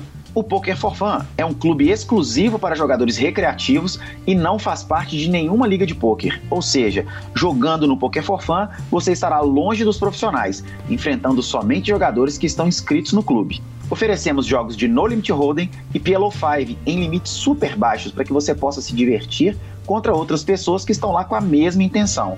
Se você gosta de poker e quer viver a experiência de um home game baratinho entre amigos, chame no WhatsApp 31 99928 2881, repetindo 31 99928 2881 e venha jogar comigo e com o Calil no clube mais divertido do PP Poker.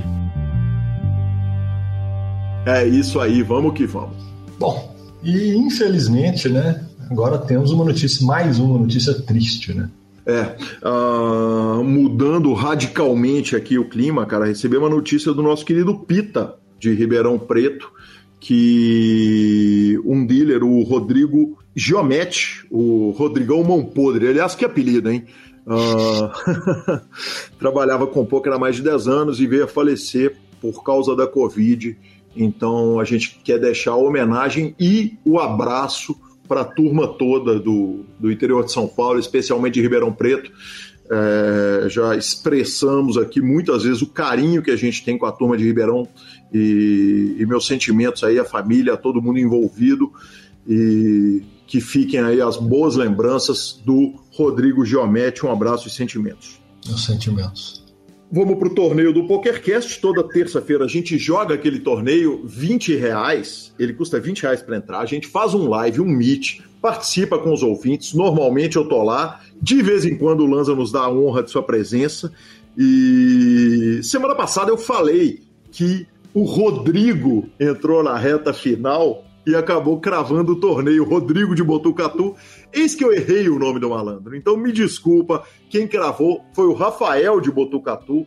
Entrou na reta final, bateu papo com a gente no Meet, perguntou se a citação do nome errado regula a conta dele. Eu espero que sim, mas também não regulou tanto assim, não, porque quem cravou o torneio ontem foi este que vos fala, Guilherme Calil. Aí sim, one time. Desculpa, Rafa.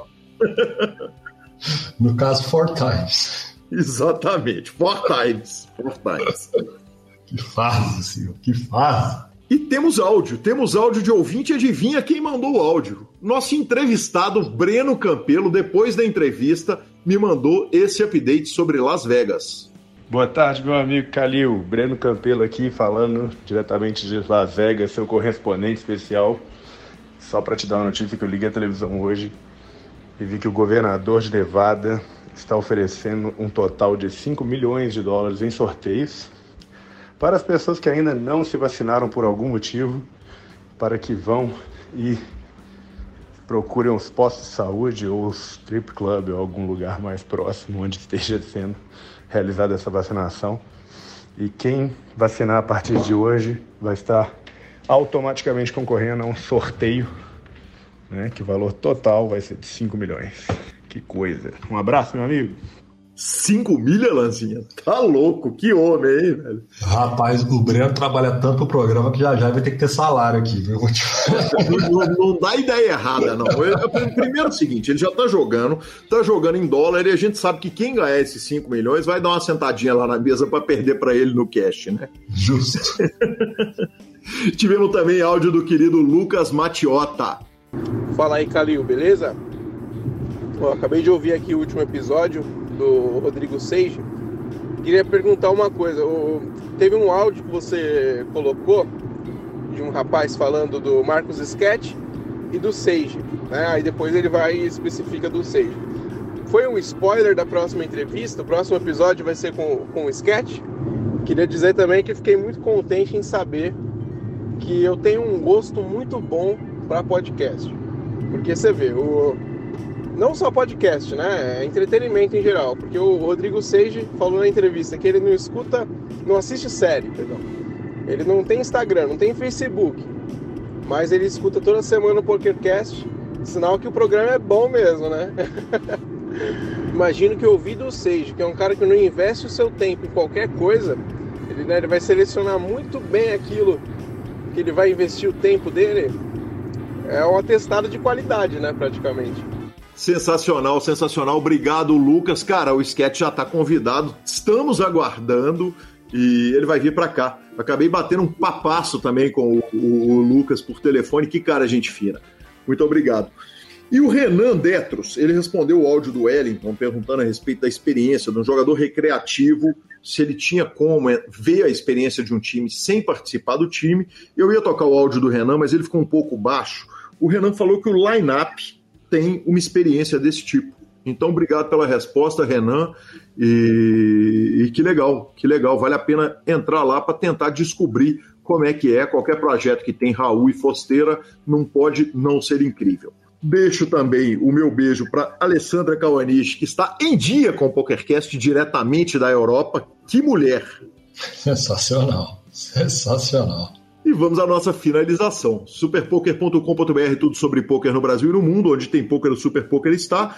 Na aba de clubes, a guia de clubes do Brasil, onde jogar agenda diária de torneios. Na aba de vídeos e no YouTube, transmissões ao vivo dos maiores torneios de poker do mundo, análises técnicas, programas de humor e entrevistas icônicas. Revistaflop.com.br, a sua revista de poker, e mibilisca.com, cobertura mão a mão de torneios pelo Brasil e pelo mundo. Dica cultural. Minha dica cultural não pode ser outra. Tá rolando agora até o dia 27, então até o, até o domingo, tá rolando o Inédit, o festival de documentários de música.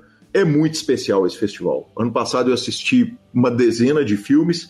Esse ano eu já tô chegando perto disso. Claro que alguns são curtas-metragens, né? Então, um filminho ali de 15 minutos ajuda a assistir mas tem duas indicações muito especiais para dar do que eu já assisti agora esses dias. Um se chama The Rumba Kings, que é um filme sobre a rumba congolesa e conta a respeito de quando a rumba era dominada pela Bélgica e os discos de rumba chegavam de Cuba e os caras criaram um estilo musical novo.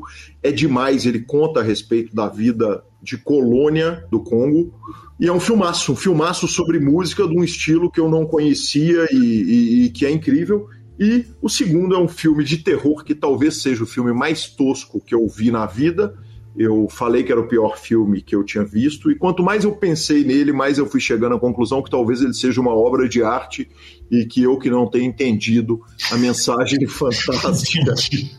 Entendi. O filme, o filme é, o nome do massacre da Serra Elétrica em inglês é Texas Chainsaw Massacre.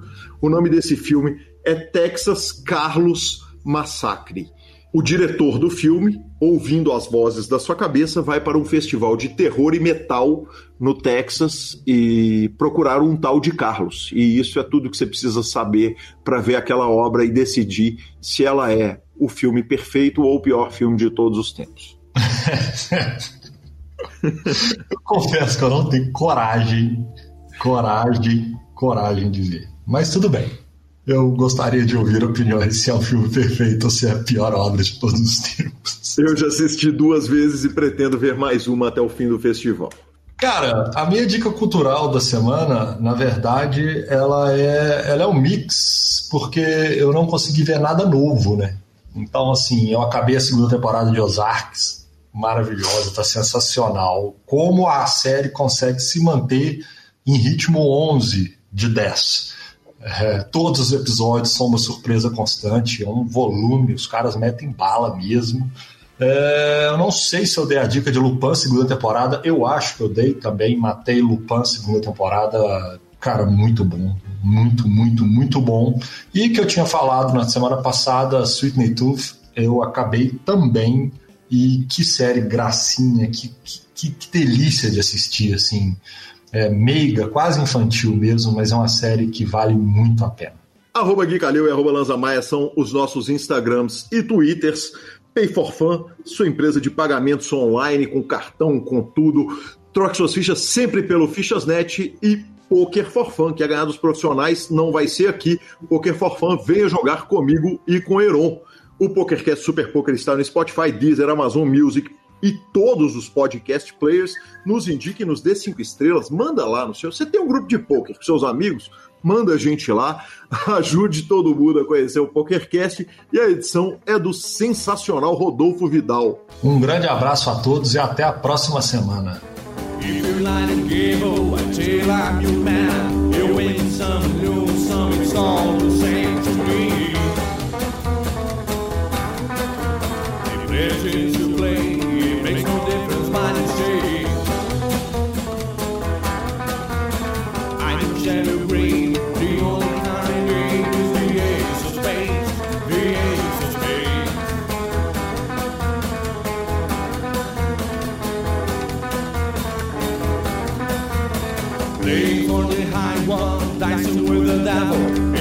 with a flow. It's all